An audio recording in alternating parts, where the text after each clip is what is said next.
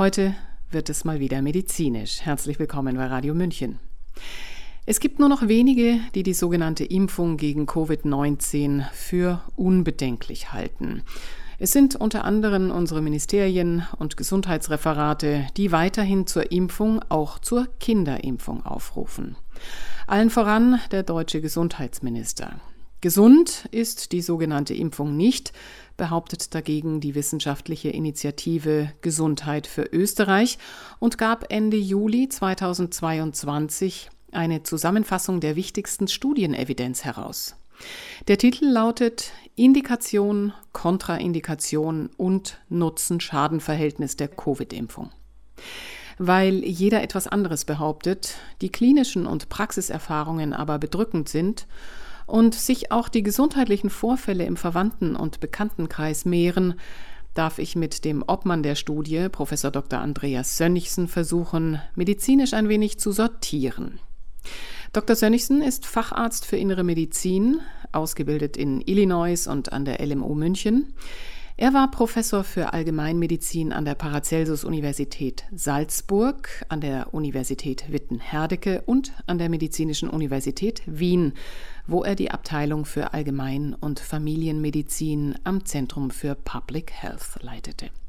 Herzlich willkommen, Herr Dr. Sönnigsen. Ja, hallo.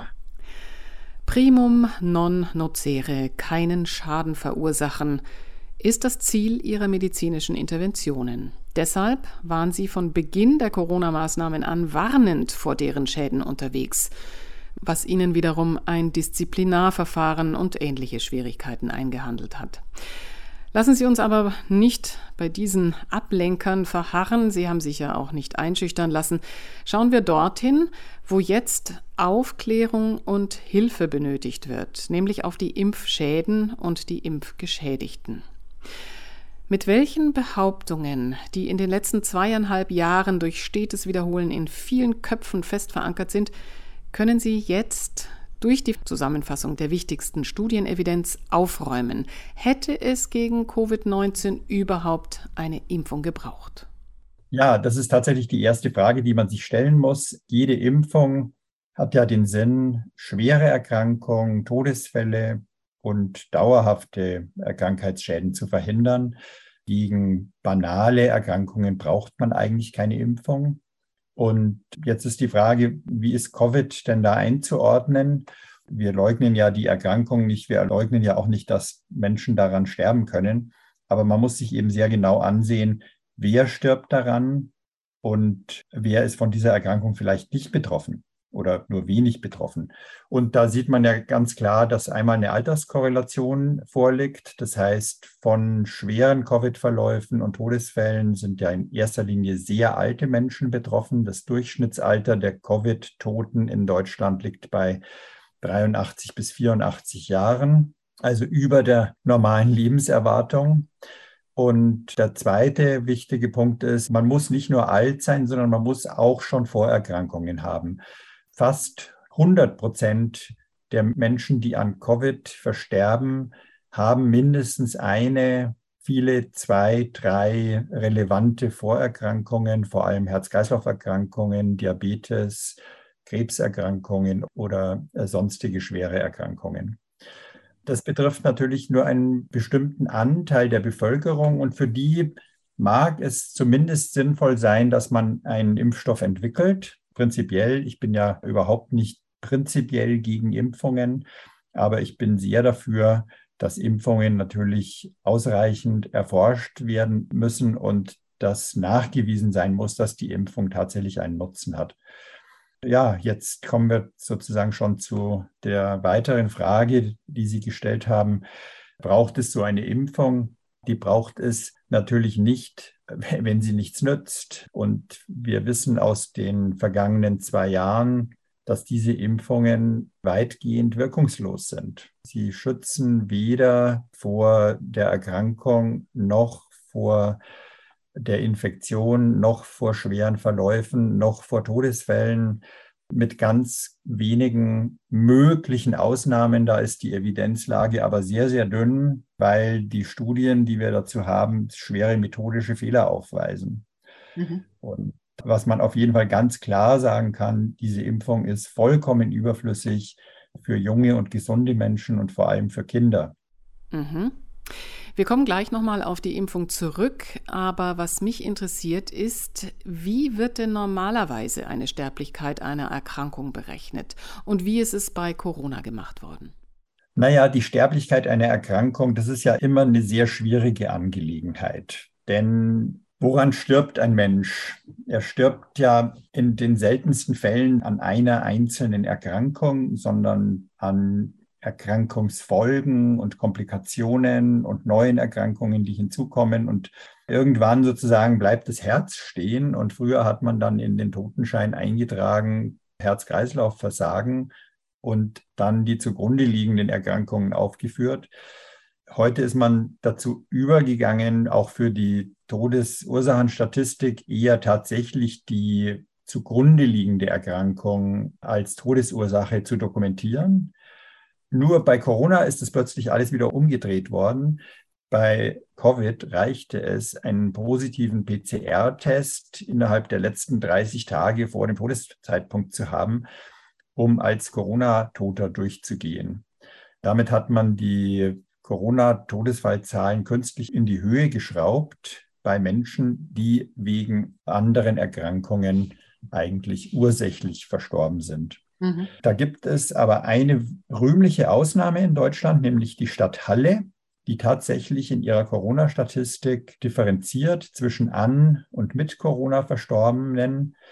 Und in Halle ist es so, dass ungefähr 40 Prozent tatsächlich an Corona verstorben sind. Ja, und die anderen 60 Prozent sind alle mit Corona verstorben. Das heißt also, grob gesagt, können wir die Corona-Toten schon mal halbieren, die in Deutschland auf dem Papier stehen.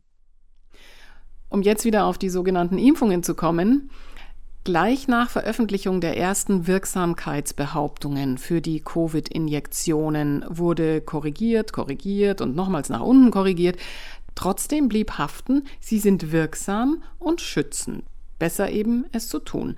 Was haben Sie mit Ihren Arbeiten über die Studien und Zulassungsstudien herausgefunden? Naja, das erste Problem ist, dass in den Zulassungsstudien Infektionen untersucht wurden und nicht Todesfälle oder Hospitalisierungen.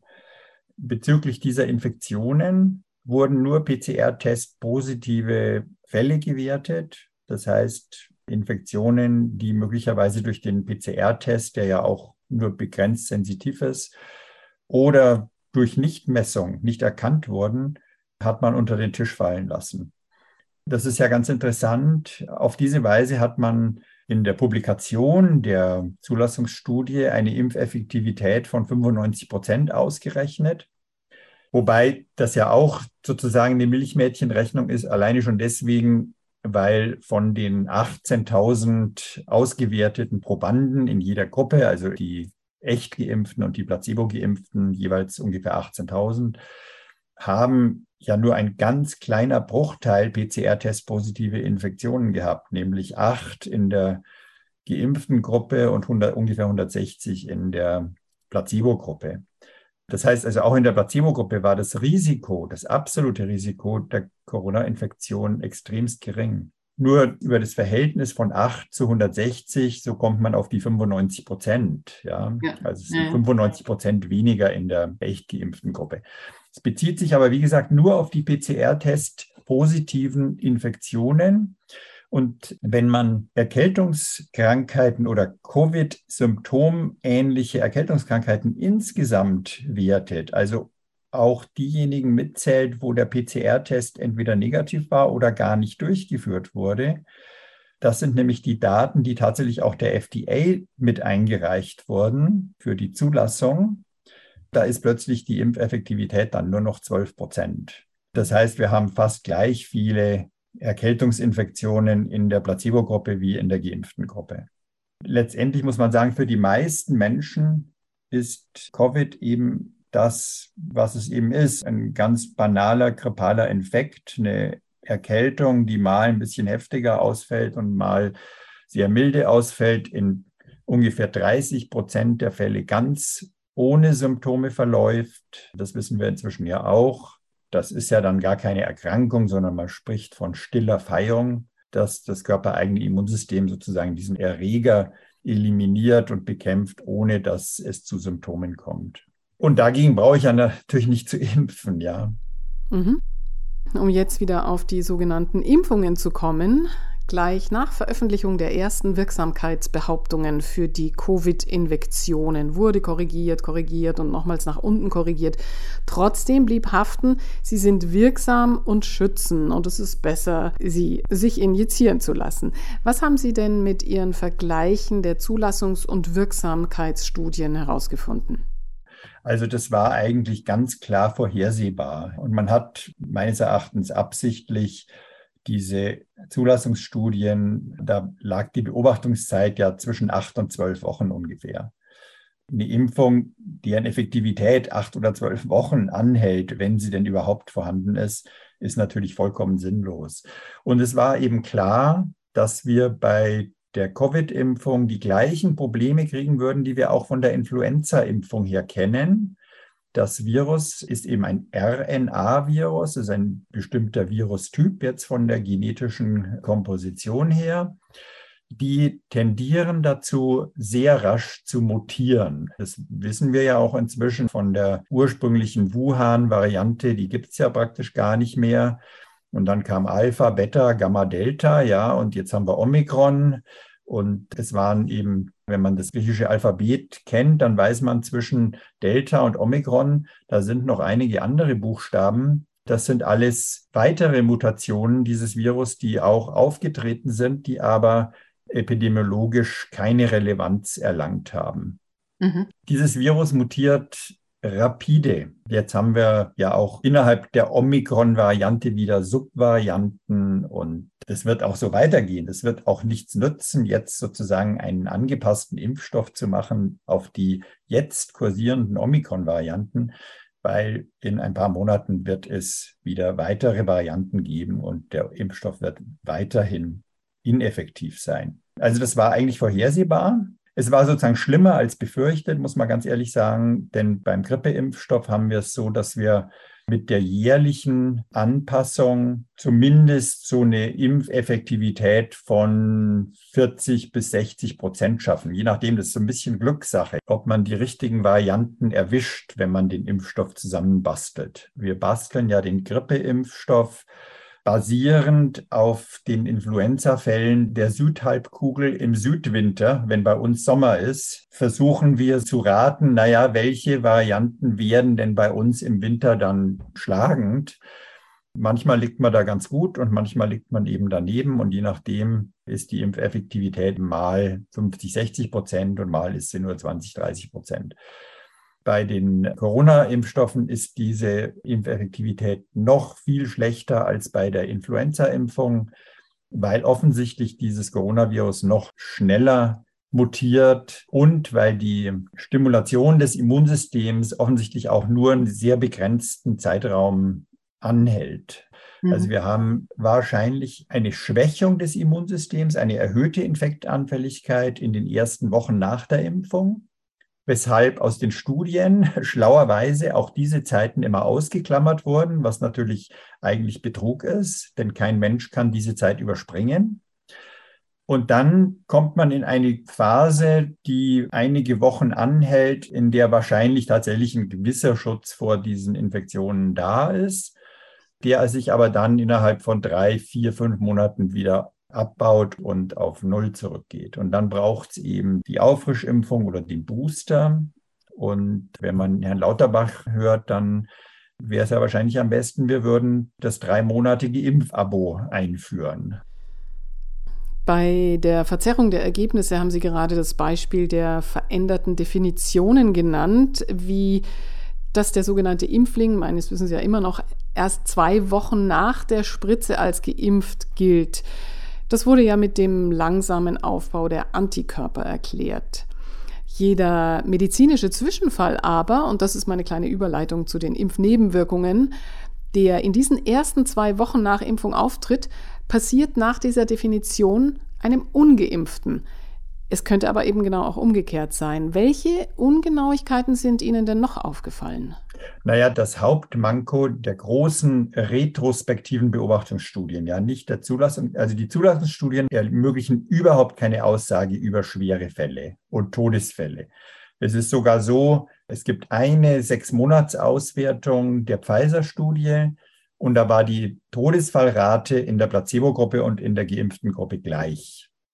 Also wir haben aus den Zulassungsstudien keinen Hinweis darauf, ob die Gesamtsterblichkeit gesenkt wird. So, und bei den retrospektiven Beobachtungsstudien, also diese großen Versicherungsdatenstudien aus Israel, aus Großbritannien, aus USA, da ist insofern getrickst worden, als nicht die Gesamtmortalität, die Gesamtsterblichkeit und die Gesamthospitalisierungsrate berichtet wurde, sondern nur die Covid-spezifische Sterblichkeit und die Covid-spezifische Rate an Krankenhausbehandlungen. Das heißt also, wenn in diesen Studien jemand an etwas anderem verstorben ist als an Covid, dann ist dieser Todesfall nicht mitgerechnet worden. Schlimmstenfalls könnte man sich vorstellen, wenn mehr Menschen an Impfnebenwirkungen sterben als jetzt an Covid, dann kommt bei der Studie trotzdem raus, dass die Impfung gegen Covid tot hilft. Mhm. Also wenn ich nur die Covid-Todesfälle zähle und ich lasse die Todesfälle, die aufgrund von Nebenwirkungen möglicherweise passieren, einfach unter den Tisch fallen, dann kriege ich natürlich ein für die Impfung geschöntes Ergebnis. Verstehe. Es sind ja zwei Dinge neu bei diesen sogenannten Impfungen. Erstens das Einbringen von gentechnologisch hergestellter modifizierter mRNA in die Körperzellen und zum Zweiten die künstliche Infektion mit genetisch modifizierten Vektorviren. Ersteres wird bereits schon länger in der Krebstherapie eingesetzt. Haben wir damit nicht ausreichend Erfahrung? Naja, wir haben da Erfahrung bei der Krebstherapie und sehr, sehr begrenzte Erfolge, muss man sagen. Und die mRNA-Technologie in der Krebstherapie, die wird dann eingesetzt, wenn die Standardtherapie erschöpft ist. Das heißt, es handelt sich hier um Menschen, die dem Tode geweiht sind und sozusagen als letzten Strohhalm, an den man sich dann klammert, versucht man dann mit solchen mRNA Therapien diesen Krebs nochmal aufzuhalten. Das ist aber natürlich eine ganz andere Situation. Da brauche ich mir über die Langzeitfolgen so einer mRNA-Behandlung keine Gedanken zu machen. Ja?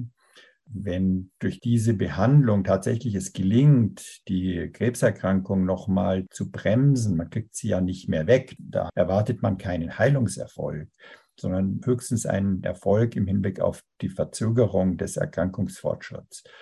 Tatsächlich ist es so, dass es hier um den Bereich von Monaten der Lebensverlängerung geht in der Krebstherapie. Das ist aber ja überhaupt nicht vergleichbar mit der Situation, in der jetzt die mRNA-Covid-Impfstoffe eingesetzt werden. Die werden ja nicht bei dem todgeweihten Menschen eingesetzt, sondern bei Gesunden, die eine lange Lebenserwartung noch vor sich haben. Und aus den Erfahrungen der Krebsbehandlung haben wir eben überhaupt keine Erkenntnisse hinsichtlich der Langzeitfolgen einer solchen Genmanipulation, was es ja letztendlich doch ist. Und das Gleiche gilt für die Vektorviren natürlich genauso. Da haben wir sehr begrenzte Langzeiterfahrungen. Es gab ja schon Vektorimpfstoffe, zum Beispiel gegen Denguefieber, die dann wieder vom Markt genommen werden mussten, weil sie nicht funktioniert haben, beziehungsweise weil sie zu diesem sogenannten Antibody-Dependent Enhancement, also einer verstärkten überschießenden Immunreaktion bei Folgeinfektionen geführt haben. Und damit letztendlich mehr Schaden angerichtet haben als genutzt haben. Ist es, was man allgemein über die bisher zugelassenen Vektorimpfstoffe sagen kann? Also es gibt bisher keinen Vektorimpfstoff, der zugelassen wurde und diese Zulassung auch aufrechterhalten werden konnte. Mhm. Ich habe mal versucht, die gesundheitlichen Vorkommnisse nach der Gentherapie in großen Gruppen zusammenzufassen. Wir haben die entzündlichen Effekte, die Blutgerinnungsproblematiken, neurologische Ausfälle und Autoimmunreaktionen. Fällt da alles drunter, was Sie gesehen oder gehört haben oder fehlt da noch was? Da kann man wahrscheinlich das meist subsumieren, ja. Es fallen ja so viele unterschiedliche, auch im Schweregrad unterschiedliche Erscheinungen darunter, dass es für den Einzelnen schwer wird zu erkennen, ob es überhaupt ein Impfschaden ist, zumal die meisten dieser Erkrankungen ja auch ohne Impfung vorkommen können. Wie schwer ist es denn für die Ärzte, die Symptomatiken als Impfschäden zu erkennen? Ja, das ist in der Tat gar nicht mal so einfach. Denn wie gesagt, sehr viele dieser Erkrankungen kommen natürlich auch einfach so vor. Das Problem ist, dass wir natürlich auch inzwischen haben, es sind natürlich 70, 80 Prozent der Bevölkerung sind geimpft und es gibt ja sozusagen nur noch ganz wenig ungeimpfte und dass natürlich dann auch die natürlich vorkommenden Krankheiten häufiger bei geimpften auftreten als bei ungeimpften, ist einfach der Tatsache geschuldet, dass es eben viel mehr geimpfte als ungeimpfte gibt. Und die nächste Schwierigkeit ist, dass der zeitliche Zusammenhang nicht immer ganz eindeutig ist. Also ich habe selber zum Beispiel einen Patienten in der Praxis gehabt, der 48 Jahre alt ist und der hat sich eigentlich gegen seinen Willen impfen lassen, weil er Skilehrer ist und dazu gezwungen wurde. Ja, der hat sich nach der Impfung nicht wohlgefühlt, aber es war jetzt nichts Spezifisches. Also er hatte jetzt keine Herzbeschwerden in dem Sinne. Er war einfach nicht ganz so leistungsfähig wie vorher, aber er hat dann auch gedacht, na ja, es wird schon wieder vergehen. Und bei diesem Patienten ist es jetzt ein halbes Jahr nach der Impfung, also auch schon mit einem ziemlichen zeitlichen Abstand, hat er jetzt eine Mountainbike-Tour gemacht in der Nähe von Zell am See. Und danach ist er nach dieser doch sehr ausgeprägten Anstrengung noch in den See gesprungen, ist dann noch eine Runde geschwommen, ist aus dem Wasser rausgekommen und ist tot umgefallen. War tot. Also man hat dann noch versucht, ihn zu reanimieren. Das war aber erfolglos. 48 Jahre. Also ein wirklich tragischer Fall. Dieser Patient ist auf Wunsch der Mutter, die eben wissen wollte, kann das mit der Impfung in Zusammenhang stehen, dann eine Sektion gemacht worden. Und der pathologische Befund hat dann einen fortgeschrittenen Umbau des Herzmuskels durch eine Myokarditis, also eine Herzmuskelentzündung, gezeigt. Und jetzt ist es natürlich sehr schwierig zu beweisen, hat er jetzt diese Myokarditis aus welchen Gründen auch immer, hatte er sie vielleicht vorher schon, ist die jetzt durch die Impfung entstanden. Wir wissen, dass eine wichtige Impfnebenwirkung ist die Myokarditis, ist die Herzmuskelentzündung. Aber sozusagen jetzt zu beweisen, dass ein halbes Jahr später diese Myokarditis immer noch von der Impfung herkommt, ist sehr schwierig. Und er hatte keine Symptome? er hatte keine spezifischen Symptome. Er hatte einen allgemeinen Leistungsmangel, ja. Aber das ist eben das Heimtückische. Eine Herzmuskelentzündung, die kann sehr schleichend verlaufen, ohne dass jetzt wirklich sehr eindrückliche Symptome vorliegen müssen. Was mich auch gleich dazu führt, es wird ja immer abgetan von den offiziellen Stellen, die Impfmyokarditis sei ja gar nicht schlimm, weil die würde ja in den meisten Fällen ausheilen.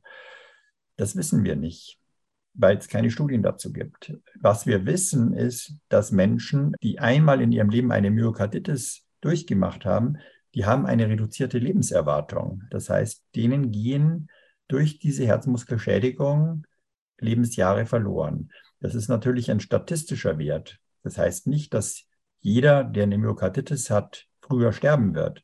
Aber im Durchschnitt haben diese Menschen eine Verkürzung ihrer Lebenszeit. Und das ist leider etwas, was wirklich erschreckend ist, dass von staatlicher Seite und mit Unterstützung von sogenannten Experten aus Medizin und Wissenschaft solche Falschbehauptungen in die Welt gesetzt werden, mit massiver Propaganda verbreitet werden und dann von vielen Menschen eben auch geglaubt werden, die letztendlich es nicht für möglich halten, dass der Staat und die Wissenschaft uns gezielt hinters Licht führen. Und es ist also medizinisch, diagnostisch sehr, sehr schwer, den einzelnen Impfschaden nachzuweisen. Das betrifft natürlich nicht nur die Corona-Impfschäden, sondern das betrifft Impfschäden ganz generell. Das ist eine ganz eigene Thematik, die mehrere Sendungen füllen könnte. Auf eine spezifische Gruppe der Auswirkungen will ich aber noch kommen. Eine Covid-Impffolge scheinen gynäkologische Probleme zu sein. Welche Erfahrungen konnten Sie im Rahmen der Studie zusammentragen oder können Sie persönlich aus Ihrer Praxis berichten? Ja, da werden ja verschiedene Dinge diskutiert, die auch möglicherweise eine unterschiedliche Pathologie zugrunde liegen haben. Also einmal ist es so, dass wiederholt von Frauen nach der Impfung über Menstruationsbeschwerden berichtet wird. Das wäre ja nun vergleichsweise noch ein harmloses Gebrechen, das zwar unangenehm ist, aber nicht die Lebenserwartung beeinträchtigt oder tödlichen Verlauf nehmen kann. Aber es wird ja eben auch von einer erhöhten Rate an Fehlgeburten berichtet. Die gesunden Lebendgeborenen sind rückläufig. Also wir haben die Geburtenrate in den ersten Monaten 2022 ist gegenüber 21 und 20 um etwa 15 bis 20 Prozent reduziert. Und man fragt sich, woher kommt das? Gibt es darüber gesicherte Daten? Da gibt es gesicherte Daten. Das sind ja die ganz normalen Geburtszahlen. Die haben wir für Österreich, die haben wir für Deutschland und die sind ganz eindeutig.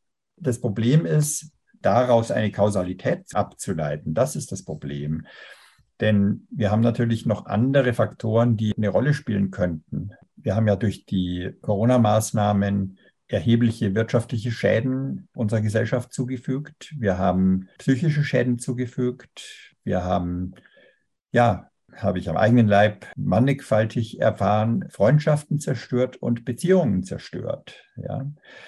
Also ich kenne einige Ehepaare, die sich getrennt haben, weil sie sich bezüglich der Corona-Überzeugungen nicht einig werden konnten. Das ist ja furchtbar, wenn ein Ehepartner dem anderen sozusagen mangelhafte Solidarität vorwirft, weil er sich nicht impfen lässt. Und der, der sich nicht impfen lassen will, wirft dem anderen vor, dass er blind der Propaganda zum Opfer gefallen ist. Das sind ja schon massive Vorwürfe, die sind nicht so einfach auszuräumen. Das heißt also, auch über diese Faktoren könnte man sich natürlich erklären, naja, wenn Beziehungen kaputt gehen und so weiter, dann sinkt auch die Geburtenrate. Ja?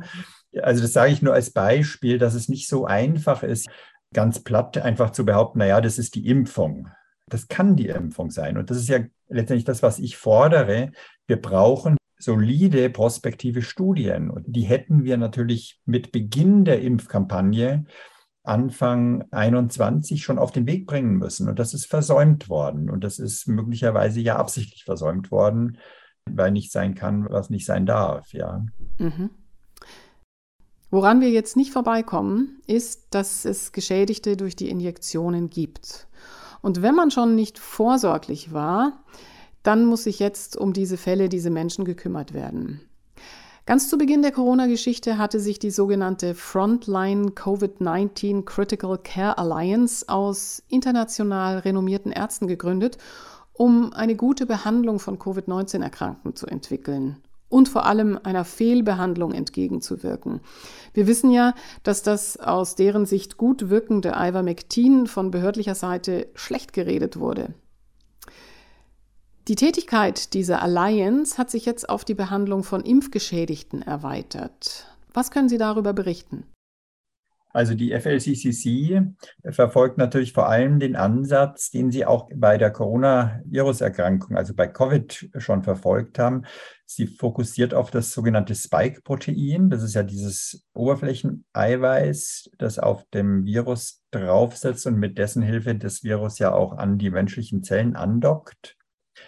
Und dieses Spike-Protein ist ganz offensichtlich hochtoxisch. Also das ist inzwischen bekannt. Und genau dieses Spike-Protein wurde aber ausgewählt, um die Impfstoffe zu machen. Das heißt, die Impfstoffe programmieren die menschliche Zelle genetisch so um, dass sie Spike-Protein produziert. Und dieses Spike-Protein ist toxisch und es ruft sowohl die Corona-Symptome hervor, also wenn man Covid hat, als auch die Impfnebenwirkungen.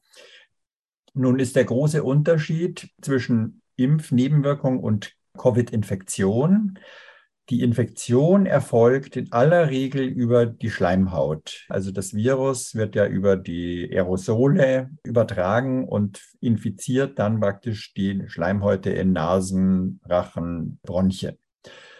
Da ist eine ganz andere Komponente des Immunsystems gefragt, nämlich die Schleimhautbarriere. Und bei den meisten Menschen, die eben dann auch sehr milde Verläufe haben, wird das Virus bereits auf dieser Ebene eliminiert und bekämpft. Das heißt, es gelangt gar nicht in den Organismus, also in die Blutbahn und in die Organe. Im Gegensatz dazu wird die Impfung ja in den Körper gespritzt. Das heißt, die gelangt auf jeden Fall in die Blutbahn und verteilt sich im ganzen Körper und damit erreiche ich eine systemische Wirkung. Was möglicherweise auch ein Grund dafür ist, warum die Impfung so schlecht wirkt, weil die Schleimhautkomponente des Immunsystems nämlich durch die Impfung gar nicht aktiviert wird. Mhm. So, jetzt haben wir das Problem, dass dieses Spike-Protein, das durch den Impfstoff induziert wird, dass das natürlich auch systemisch seine toxische Wirkung entfaltet. Und diese toxischen Wirkungen sind in erster Linie eine Endothelschädigung, also eine Schädigung der Innenauskleidung der Blutgefäße. Das wiederum führt zu einer Aktivierung des Gerinnungssystems. Die Folge sind dann Durchblutungsstörungen, Thrombosen, Schlaganfälle, Herzinfarkte. Also diese ganze vaskuläre oder gefäßspezifische Komponente der Impferkrankung, nenne ich es jetzt mal. Und die versucht man bei der FLCCC genau so zu behandeln, wie man eben auch systemisches Covid behandelt, zum Beispiel mit Ivermectin. Also Ivermectin ist auch für das Post-Vaccine-Treatment-Protokoll hier mit eines der am ersten genannten Mittel. Die Studienlage dazu ist bis jetzt noch relativ bescheiden. Wir wissen es nicht. Es ist ein Versuch, es ist ein Versuch wert. Und es, Ivermectin ist auch sehr gut verträglich, sodass man damit auch keinen Schaden anrichtet. Wesentlich besser verträglich als die Impfung. Mhm. Die klassische schulmedizinische Herangehensweise an diese Impfschäden wäre die Cortisontherapie, die versucht, diese autoimmunologischen Prozesse, die durch das Spike-Protein in Gang gesetzt werden, zu unterbrechen. Eine Frage noch zum Ivermectin. Was kann das genau? Kann es die Spike-Proteine ausleiten? Nein.